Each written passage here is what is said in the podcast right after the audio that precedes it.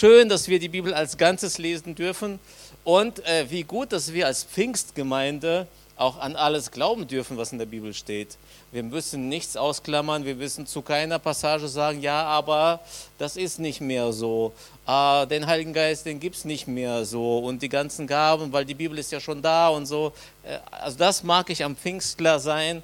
Wir dürfen über die ganze Bibel predigen. Wir dürfen uns, müssen uns vor keinem Thema scheuen und deswegen passt es auch vielleicht ganz gut, wie ich die heutige Predigt überschrieben habe. Drei gute Argumente gegen den Glauben, gegen den christlichen Glauben. Und es wird auch drei Überschriften geben. Ich bitte, bitte, bitte, ich bitte euch, wenn da die nächste Überschrift gleich kommt und da wird stehen, das Neue Testament wurde wahrscheinlich verfälscht. Bitte macht kein Foto von mir neben dieser Überschrift und poste das irgendwie bei Facebook, WhatsApp, wo auch immer. Uh, unser Pastor sagt das. Natürlich löse ich das alles gleich ein bisschen auf. Ne? Also bitte die ganze Predigt hören. Wir beginnen mit äh, Wort Gottes. Erster Brief des Apostel Paulus an die Kirchengemeinde, die sich in der Stadt Korinth befunden hat. Kapitel 1, Verse 18 bis 21. Mit dieser Botschaft vom Kreuz ist es nämlich so, in den Augen derer, die verloren gehen, ist sie etwas völlig Unsinniges. Für uns aber, die wir gerettet werden, ist sie der Inbegriff von Gottes Kraft. Denn obwohl sich seine Weisheit in der ganzen Schöpfung zeigt, hat ihn die Welt mit ihrer Weisheit nicht erkannt. Deshalb hat er beschlossen, eine scheinbar unsinnige Botschaft verkünden zu lassen, um die zu retten, die daran glauben. Die Juden wollen Wunder sehen, die Griechen fordern kluge Argumente. Wir jedoch verkündigen Christus, den gekreuzigten Messias. Für die Juden ist diese Botschaft eine Gotteslästerung und für die anderen Völker völliger Unsinn. Für die hingegen, die Gott berufen hat, Juden wie Nichtjuden, erweicht sich Christus als Gottes Kraft und Gottes Weisheit. Wow, was für eine starke Bibelstelle in einer wahrscheinlich eher nicht so geläufigen Übersetzung. Ne, wahrscheinlich kennt ihr noch die gute äh, alte Martin Luther.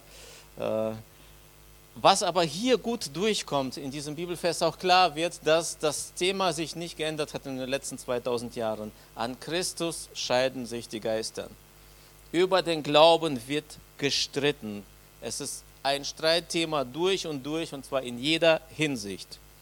Und spannend ist, dass es schon damals unterschiedliche Herangehensweisen gab, um den Glauben an Christus zu erklären, zu bestätigen und so weiter.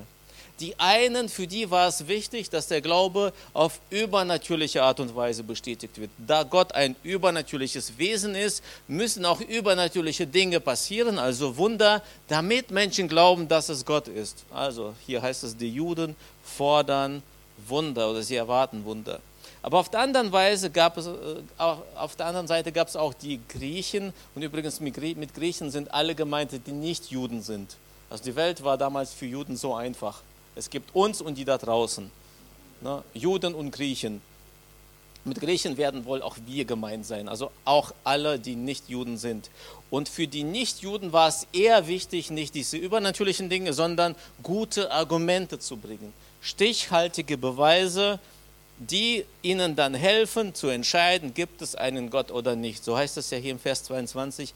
Die Juden wollen Wunder sehen, die Griechen fordern kluge Argumente. Und das, was wir heute machen wollen, das, was wir auch eigentlich immer machen als Kirchengemeinde, wir wollen den Fokus nicht nur darauf lenken, ja, Hauptsache, dass Gott wirkt und du musst Gott erleben und schau mal, es passieren Wunder und ich habe auch schon Wunder erlebt und so. Wir wollen auch die andere Seite beleuchten, nämlich ein paar vernünftige, schlüssige Argumente bringen.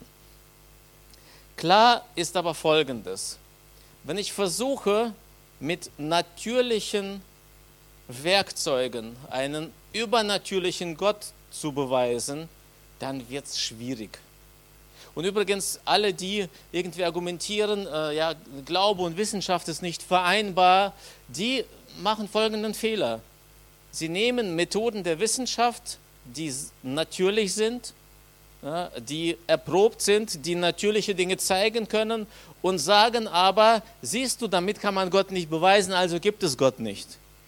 Und äh, das ist so, als wenn du jemanden angezeigt, angeklagt, wie auch immer hast, weil er dir was Böses getan hat und dein Rechtsanwalt geht aber davon aus, dass das nicht stimmt, dann wird er alles dafür tun, um, um zu bestätigen, zu beweisen, dass der andere Recht hat. Er geht schon mit, einem, mit einer vorgefertigten Meinung und sagt, ja, ich suche jetzt eigentlich nach Argumenten, warum das nicht stimmt. Okay, ist vielleicht nicht ganz so krass, aber klar ist, Gott ist ein übernatürliches Wesen. Es ist kaum möglich, ihn mit natürlichen Dingen zu beweisen. Aber was möglich ist, wir können uns Dinge ableiten aus dem, was wir sehen und man nennt das Indizien. Das sind keine stichhaltigen, hundertprozentig nachvollziehbaren Dinge, sondern Dinge, die uns vermuten lassen, dass es so ist. Deswegen werde ich heute auch über Indizien sprechen. Wir würden heute gerne drei Fragen beantworten, die deine Nachbarn, Freunde, Arbeitskollegen dir stellen könnten oder drei Behauptungen, die sie machen könnten. Und die erste ist, das habe ich ja schon verraten, das Neue Testament wurde höchstwahrscheinlich verfälscht. Thomas. Sehr gut. Also, weil ich ihn kenne, weiß ich, wie er es gemeint hat. Ja. Kommt nicht auf Instagram, nur Elim Info Channel. ja, und die Elim-Leute haben es ja heute schon gehört, also wissen sie, es ist okay. Äh, warum ist diese Frage oder diese Aussage so wichtig? Wenn das Neue Testament höchstwahrscheinlich verfälscht ist, dann bedeutet das, irgendjemand hatte irgendeine Absicht und um dieses Ziel zu erreichen, hat er da ein paar Dinge zusammengetragen und deswegen können wir nicht sicher sein, dass der Gott der Bibel, der Gott des Neuen Testamentes, Jesus, so ist, wie er da drin beschrieben wird. Also müssen wir dem begegnen, dieser Frage. Kann das sein, können wir das so stehen lassen, dass das Neue Testament höchstwahrscheinlich verfälscht wurde. Gehen wir dem mal auf den Grund. Welche Argumente gibt es, dass das Neue Testament und die Bibel nicht verfälscht wurden und heute Schwerpunkt auf Neues Testament? Wir beginnen mal ganz sanft und dann werden wir ein bisschen konkreter. Erstes Argument oder erstes Indiz dafür, dass das, was da drin steht, die Wahrheit ist, ist einfach nur die Tatsache, dass dieses Buch seit vielen Jahrhunderten ein Bestseller ist. Okay, schwaches Argument könntest du jetzt gerade sagen. Nicht immer hat die Mehrheit recht und so weiter. Aber die Tatsache, dass es es Jahr für Jahr, Jahrzehnt für Jahrzehnt, Jahrhundert für Jahrhundert immer und immer und immer wieder gekauft, gelesen, diskutiert, behandelt, kommentiert, debattiert wird, ist ein Indiz dafür, dass das, was da drin steht, irgendwie wichtig ist. Okay, da sind wir uns dann schon mal einig. Ne? Also ist nicht gleich ein Argument dafür, dass es wahr ist, aber äh, irgendwie scheint da was dran zu sein. Okay, Fifty Shades of Grey war auch sehr häufig verkauft worden und so. Das ist kein so jugendfreies Buch, das heißt nicht, dass es wahr und gut ist. Ne? Aber das Buch wird bald keiner mehr kaufen und sich an das Buch nicht mehr erinnern. Okay, bitte jetzt nicht googeln, was das ist. Ich hätte ein anderes nehmen sollen. so, ein nächstes Indiz dafür, dass das Neue Testament sehr wahrscheinlich wahr ist und nicht verfälscht ist, ist die Tatsache, dass man immer und immer wieder in jedem Jahrhundert, fast in, jedem Jahrzehnt versucht hat, dieses Buch zu vernichten, zu zerstören. Es gab immer wieder angelegte Aktionen, um weltweit alle Bücher irgendwie zu finden, zu verbrennen, zu verbieten. Ich selbst komme ja aus der ehemaligen Sowjetunion, da war es übrigens so. Da hat die damalige Regierung versucht, alles dran zu legen, damit die Bibel komplett verschwindet. Wie Sie wissen, wie ihr wisst, sind sie gescheitert. Äh, ein, eine ganz bekannte Aktion fand statt unter dem Kaiser Diokletian 244 bis 311 nach Christus. Äh, könnt ihr mal googeln oder lesen oder Thomas fragen. Thomas hat einen Master in Theologie. Ich habe ihn heute Morgen schon gedisst. Ja, hättest du dein Handy nicht rausgeholt. ja. Und Tatsache ist, wer auch immer versucht, dieses Buch zu vernichten, das klappt nicht. äh, ich würde sagen, das ist auch ein Indiz dafür, dass dieses Buch sowas wie einen Schutzengel oder so hat. Ne? Also scheinbar gibt es irgendeine größere, höhere Macht, die dahinter steht und das Buch ist einfach unverwüstbar. Okay, hm. Indizien, ja. Jetzt kommt, jetzt wird es ein bisschen klarer. Ich weiß, dass ich immer wieder Kommentare und auch Artikel gelesen habe, auch in meiner Zeit, wo ich mein theologisches Studium nebenbei gemacht habe. Und es kamen immer wieder so Artikel wie, ach, das ist ziemlich sicher, dass das, was im Neuen Testament steht, erst so 100 Jahre später geschrieben wurde. Da hat man was zusammengetragen, damit das passt, ne, damit man den Glauben passend macht. Und auf einmal ist Jesus auferstanden, er sollte gar nicht auferstehen. Und auf einmal ist er von einer Jungfrau geboren worden, das kann man so auch nicht sagen. Man hat sich das 100 Jahre später zurechtgerückt. Tatsache ist aber, dass alle aktuellen, die neuesten Erfind äh, Erfindungen, äh, Entdeckungen, die neuen, neuesten Ausgrabungen, Fundstücke aus der damaligen Zeit eher bestätigen, dass das Neue Testament ziemlich zeitnah an die Ereignisse geschrieben wurde. Und zwar in der Zeit, als die meisten Augenzeugen noch lebten und hätten also reagieren können und äh, sagen können, das, was da geschrieben steht, stimmt nicht. Und im Vergleich zu anderen Weltanschauungsbüchern ist das Neue Testament extrem zeitnah an die Ereignisse geschrieben worden. Außerdem gibt es so eine hohe Anzahl von unterschiedlichen Abschriften, Handschriften und so weiter, die auf der ganzen Welt verbreitet wurden, dass es unmöglich ist, so eine hohe Anzahl an Kopien gleichzeitig koordiniert zu fälschen. Die Anzahl der Quellen, die ziemlich auf das Original, auf die Anfangszeit zurückgehen, ist im Vergleich zu allen anderen Weltanschauungen, äh, Religionen, übrigens auch Geschichten, die wir heute in der Schule lernen, dass das und das und das und das passiert ist, da gibt es oft nur Bruchstücke. Und das, was wir im Neuen Testament haben, ist so klar, so deutlich belegt, dass man mit einer ziemlich, ziemlichen Wahrscheinlichkeit, ziemlich hohen Wahrscheinlichkeit sagen kann, dass das, was wir heute haben, ziemlich original ist.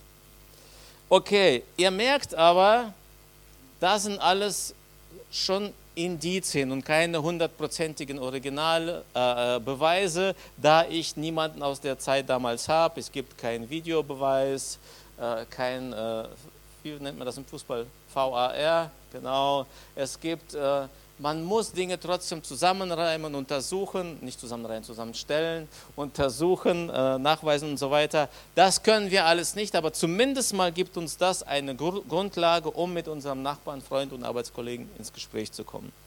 Gut wäre natürlich dann auch ein paar Fakten zu haben, aber das ist heute alles bei den Jungs von Google zu finden.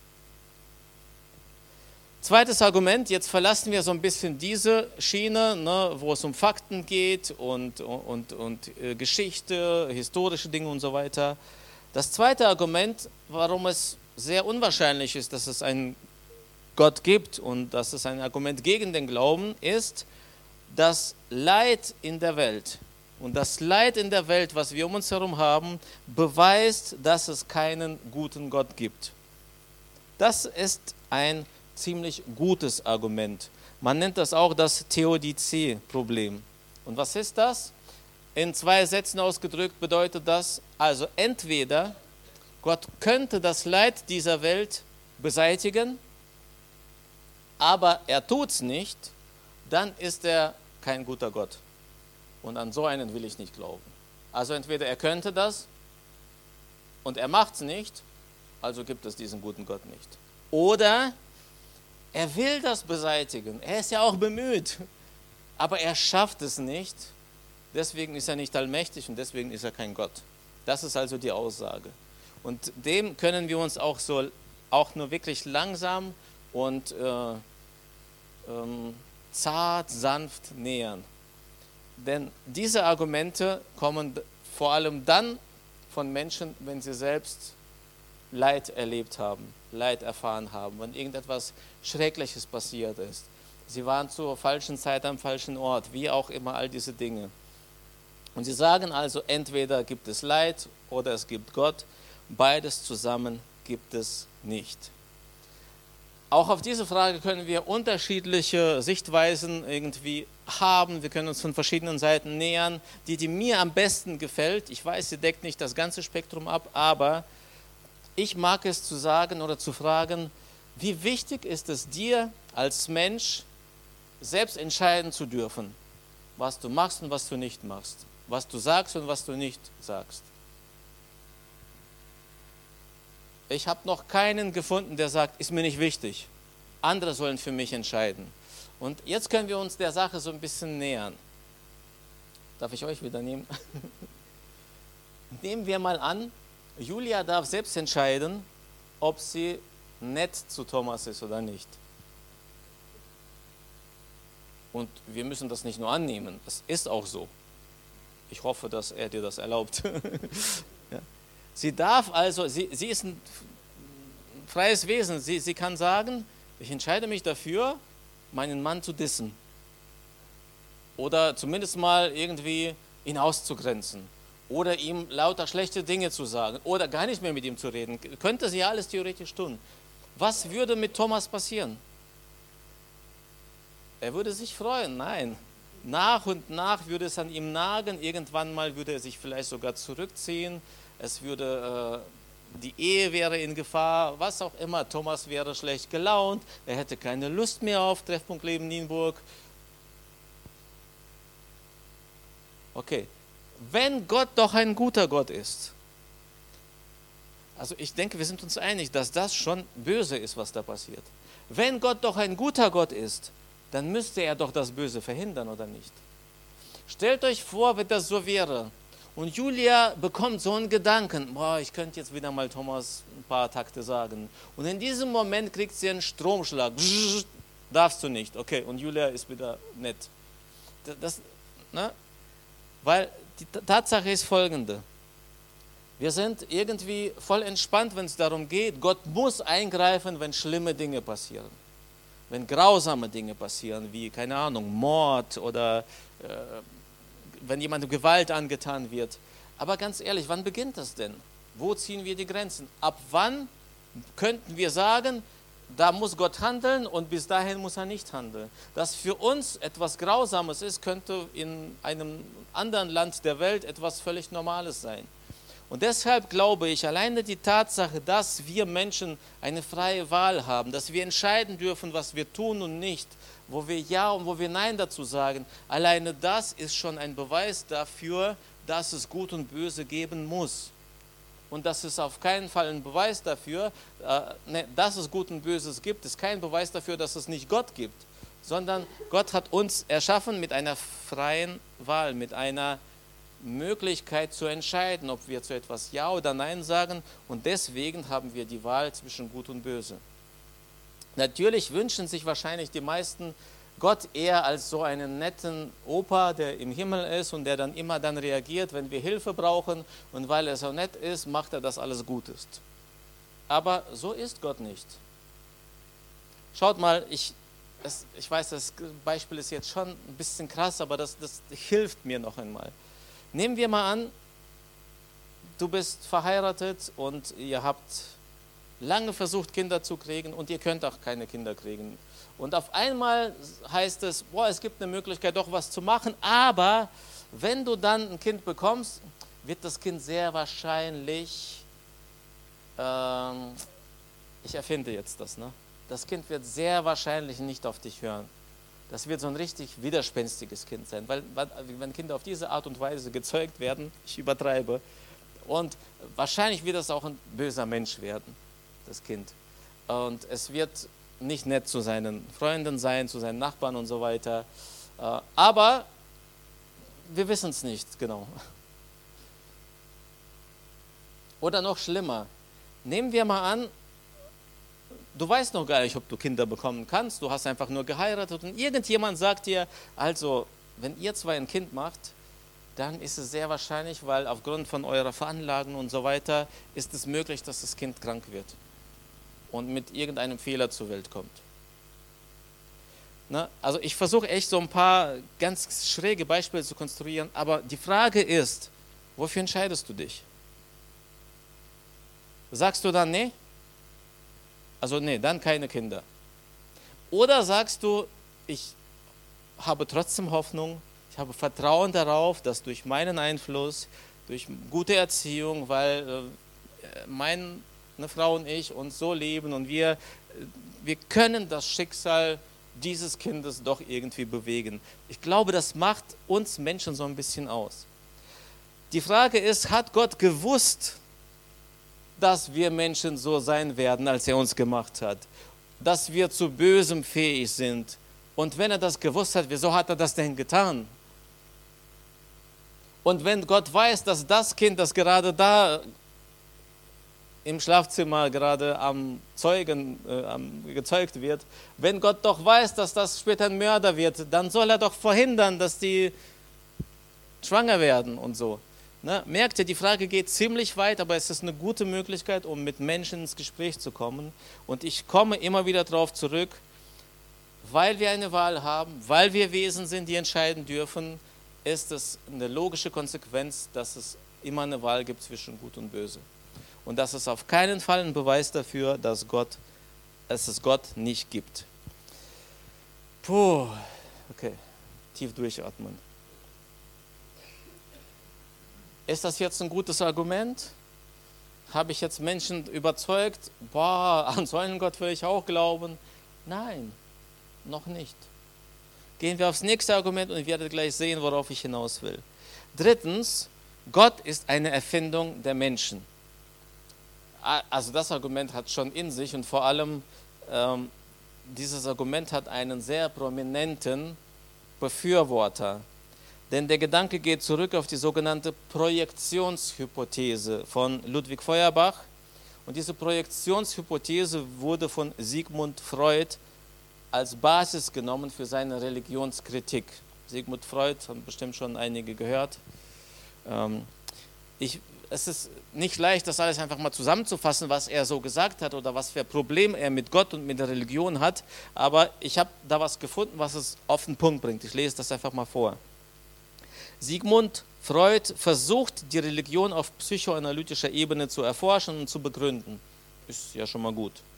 Freud geht dabei davon aus, dass der Mensch voll von Konflikten der Kinderzeit ist, die er nie ganz überwunden hat. Können wir auch vielleicht zustimmen. Ne? Also wir waren alle mal klein. Ich weiß nicht, ob ihr das wusstet. Also du warst auch mal klein. Ne? Und aus der Kindheit haben wir alle Konflikte, die wir nie richtig überwunden haben und wir sind einfach hilflos und ne?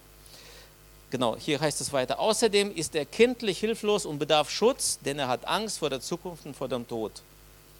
Egal mit wem du redest, mehr oder weniger haben alle Menschen, lassen wir mal jetzt den Glauben außen vor, Angst vor der Zukunft und vor dem Tod.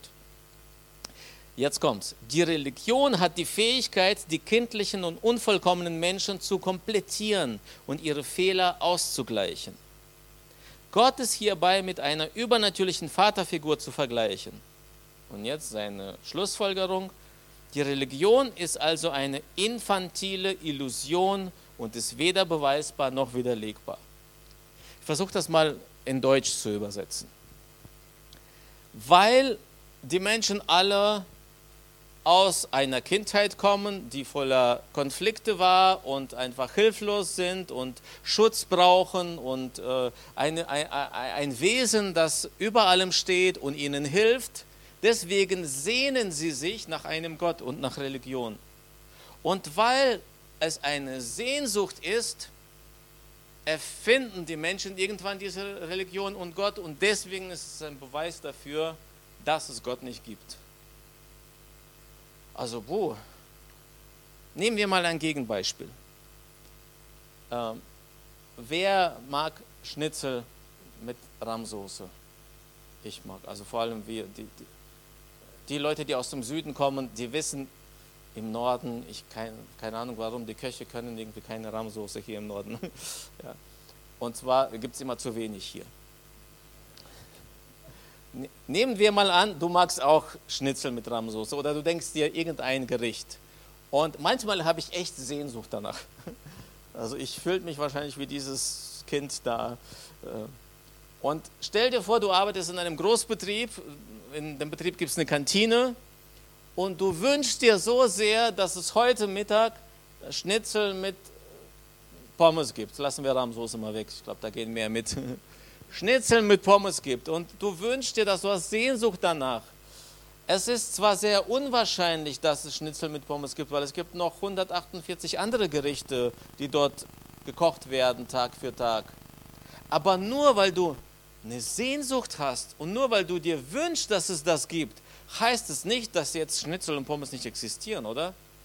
Es ist sehr wahrscheinlich, dass es sie heute nicht gibt, aber es ist durchaus möglich, dass du in die Kantine reingehst und du riechst es schon. Das gibt es. Okay, was, ich versuche das zu übertragen. Nur weil der Mensch tief in seinem Inneren eine Sehnsucht nach Gott empfindet, heißt es nicht, dass Gott eine Erfindung und eine Folge dieser Sehnsüchte ist. Dass es nur eine Projektion der Gefühle ist, sondern ich glaube tatsächlich, dass Gott so gemacht, dass Mensch, der Mensch so gemacht wurde von Gott, dass er diese Sehnsucht nach seinem Schöpfer hat und Gott immer wieder Wege ebnet und Türen öffnet und Möglichkeiten schafft, dass diese Sehnsucht gestillt werden kann, indem der Mensch Gott tatsächlich begegnet. Es ist also nicht davon abhängig, ob ich einen Wunsch habe nach Gott oder nicht, und das ist kein Beweis dafür, dass es Gott nicht gibt. Okay. Was will der Pastor uns sagen? Ähm, es waren jetzt einfach nur drei Beispiele, die zeigen, dass es durchaus möglich ist, mit unseren Mitmenschen, Kollegen, Freunden, wie auch immer, ins Gespräch zu kommen und ihre Argumente ernst zu nehmen. Ich glaube, dass jeder, der sich nicht für Gott entschieden hat, mehr oder weniger vernünftig argumentiert, manche weniger, manche mehr, aber es ist doch gut, ihnen zu begegnen zu sagen, okay, lass uns mal darüber reden. Wenn du das so denkst, wo hast du deine Informationen her? Ist es richtig so? Können wir mal schauen? Und damit wir das tun können, ihr nicht von mir jetzt irgendwie 146 mögliche Fragen bekommt und wie gebe ich darauf Antwort, wäre es doch gut, wenn wir in unserer Umgebung, in dem, was um uns herum ist, nach Indizien schauen, die eher dafür sprechen, dass es einen Gott gibt, als dass es keinen Gott gibt. Das Thema Evolution zum Beispiel, wir können durchaus darüber diskutieren. Und wir müssen nicht so wissenschaftlich werden, sondern jemand hat mir mal so ein Beispiel gezeigt. Er nahm zehn 1-Cent-Stücke und äh, er hat sie hier hingestellt aufeinander und sie liegen so schön aufeinander. Und er sagt, okay, jetzt nehme ich mal neun davon, gehe zehn Meter weg und werfe. Und dann werfe ich das nächste Centstück und dann das nächste. Und wie wahrscheinlich ist es, dass alle zehn aufeinander fallen und stehen bleiben? Das ist ziemlich unwahrscheinlich. Also es muss wahrscheinlich 146 Milliarden hoch 15 Mal geworfen werden, damit das passt. Und dann sagt er, wie wahrscheinlich ist, dass dieser komplexe Mensch mit all den Funktionen zufällig ohne Absicht entstanden ist. Aus dem Nichts. Okay, ich weiß, das ist ein bisschen einfach gesagt, ne? aber das sind so einfache Dinge, die wir um uns herum sehen. Und äh, die Naturfreunde, die haben natürlich ganz andere Argumente. Ne? Die, die, gehen in die Natur und sagen, guck mal, diese Harmonie und dieses Miteinander. Und, ne? und das hat auch Paulus übrigens gemacht. In 1. Römer Kapitel 1, Verse 20 bis 21 heißt es, seit Erschaffung der Welt sind seine Werke ein sichtbarer Hinweis auf ihn, den unsichtbaren Gott, auf seine ewige Macht und sein göttliches Wesen. Das bedeutet, wir können in unserer, Umgebung Indizien finden, die darauf hinweisen, dass es eher einen Gott gibt, als dass es keinen gibt. Und ich möchte dich heute dazu einladen, einfach, nicht einfach, sehr gut überlegt, eine Entscheidung zu treffen, ich möchte in meiner Umgebung, in meinem Umfeld, in der Natur, auf der Arbeit, wo auch immer, nach Dingen schauen, die mir helfen, mit meinen Freunden, Kollegen und Verwandten und Nachbarn ins Gespräch zu kommen. Und diese Dinge sollen dazu beitragen, dass ich mehr und mehr und mehr Beweise sammle, um meinen Freunden, Kollegen, wem auch immer, Jesus näher zu bringen. Ein gutes Beispiel dafür ist, äh, wenn du schon mal beim Arzt warst, und das ist sehr wahrscheinlich, und du kommst mit irgendeiner Beschwerde, dann wird der Arzt dich anschauen, die, die Symptome sich anschauen und wird sagen, ich vermute, du hast das.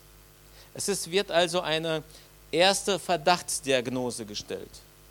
Und dann aber, wenn das etwas Schwerwiegenderes ist, bekommst du noch weitere Überweisungen. Dann musst du, okay, Blutabnahme zu Blutabnahme musst du nicht, das macht der Arzt in der Regel vor Ort. Oder er schickt dich zu einem Computer, zu, zum CT, zum Röntgen, zu Gaumenabstrich, keine Ahnung. Wir haben ja Ärzte sogar hier, ne? Äh, gleich kann sie mich ergänzen. Auf jeden Fall eine erste Verdachtsanalyse reicht nicht, sondern es muss weiter geguckt werden. Er braucht weitere Indizien, die bestätigen, dass das zu diesem Krankheitsbild passt. Und ich glaube, dass wir so etwas Ähnliches machen können. Dass wir immer mehr Dinge sammeln können, die wie bei einem Patienten bestätigen, dass es Gott gibt. Und wir müssen dafür uns aber öffnen für das Gespräch mit unseren Freunden, Arbeitskollegen, Nachbarn, um zu erfahren, wo stehen sie, wie geht es ihnen, wie kann ich darauf reagieren, was kann ich tun. Und gleichzeitig ist es mir wichtig zu sagen, dass alleine Argumente definitiv nicht ausreichen. Denn, wie ich schon sagte, Gott ist ein übernatürliches Wesen. Wir können nicht mit rein natürlichen Instrumenten einen übernatürlichen Gott beweisen. Indizien können helfen, aber richtig beweisen kann ich das nicht. Ich gucke die ganze Zeit auf Sandra.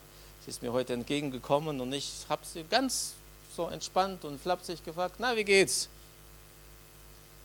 Und sie sagt, wenn ich ehrlich bin, könnte ich einfach losheulen. Ich habe vor einer Woche meinen Papa beerdigt und geht es einfach nicht so gut. Ne? Sie hat eine Dankeskarte geschrieben, ne? es ist wohl alles gut gelaufen, aber ihr ist in diesem Moment einfach nur, auch nicht nach meinen Argumenten wahrscheinlich, ich weiß gar nicht, wie sie meine Predigt jetzt aushält, ne? Äh, aber in diesem Moment will sie einfach weinen. Und ich, was hatte ich ihr entgegenzubringen, wenn sie sagt, hey, mir ist einfach nach Heulen, dann sage ich, hey, heute ist ein guter Raum dafür. Mach das. Das ist gut, das ist okay. Und ich glaube, dass wir vor allem das brauchen, wenn wir mit unseren Arbeitskollegen, mit Freunden ins Gespräch kommen, dass wir sensibel sein müssen. Wie geht es Ihnen gerade? Was kann ich denn gerade bringen? Ist das aktuell überhaupt passend, irgendwelche Argumente zu bringen? Oder frage ich einfach nur, darf ich für dich beten? Oder komme ich Ihnen näher und sage, Wäre das für dich okay, wenn ich beim Beten die Hand auf die Schulter lege? Ihr, ihr, ihr glaubt nicht, was passiert, wenn Menschen einander berühren. Ich kann mich erinnern, ich war bei, ich wurde gerufen zu einem Fall, da war, lag der Mann im Sterben. Ich weiß nicht, warum ich da gerufen wurde. Jemand kannte jemand aus unserer Kirche und die Frau hat gebeten, kann jemand bitte kommen? Nein, umgekehrt. Der Mann hat gebeten, die Frau lag im Sterben. Und äh,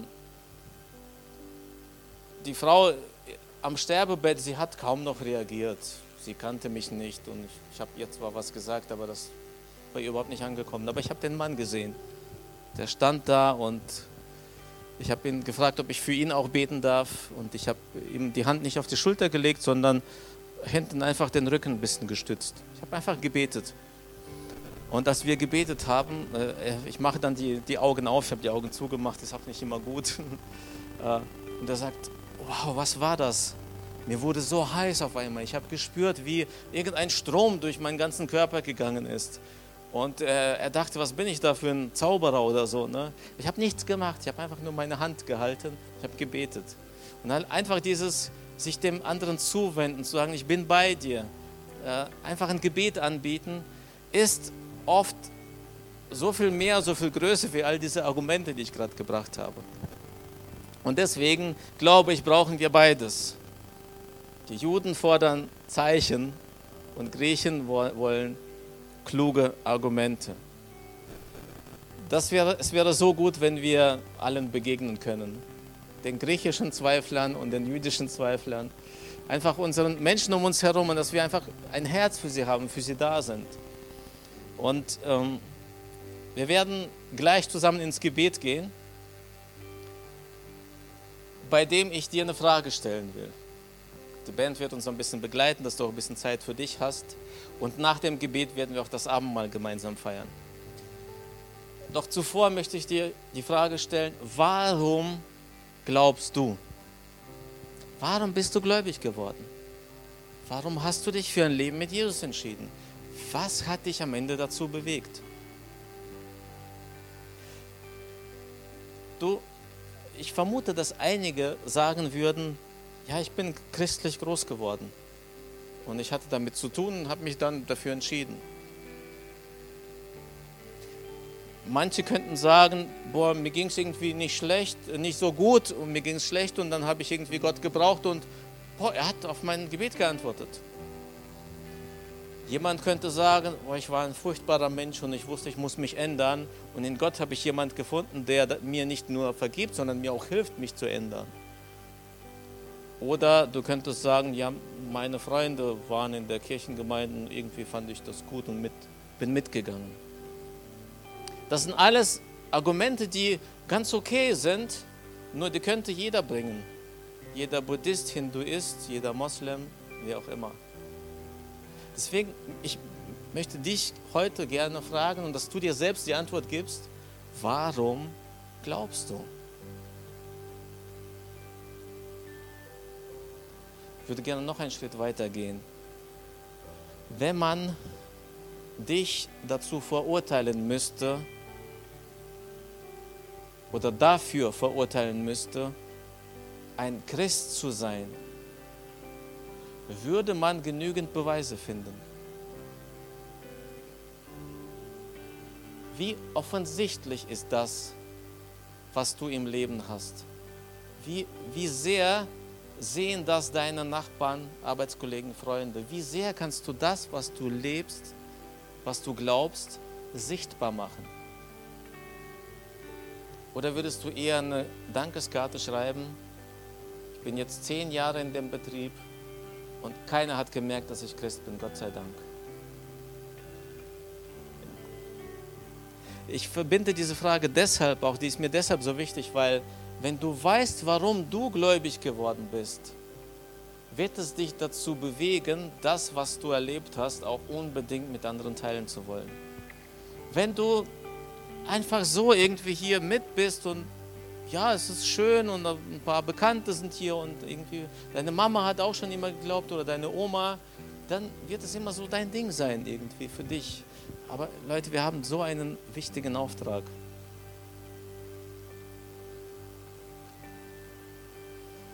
In den Augen derer, die verloren gehen, ist diese Botschaft sowas Unsinniges. Für uns aber, die wir gerettet werden, ist sie der Inbegriff von Gottes Kraft. Oh, wie traurig ist das, wenn das immer so bleiben würde, wenn wir immer nur sagen, ja, also wir sind gerettet und für uns ist das Gottes Kraft und die da draußen, die verloren sind. Ich, ich möchte mit dieser Predigt einfach euch bewegen, mich bewegen, uns bewegen, zu sagen, ich weiß, warum ich glaube, mein Glaube ist unerschütterlich, es gibt so klare Gründe und ich will das unbedingt mit anderen teilen. Und ich würde euch gerne einfach Zeit geben, mit dem euch ein bisschen auseinanderzusetzen. Warum glaubst du?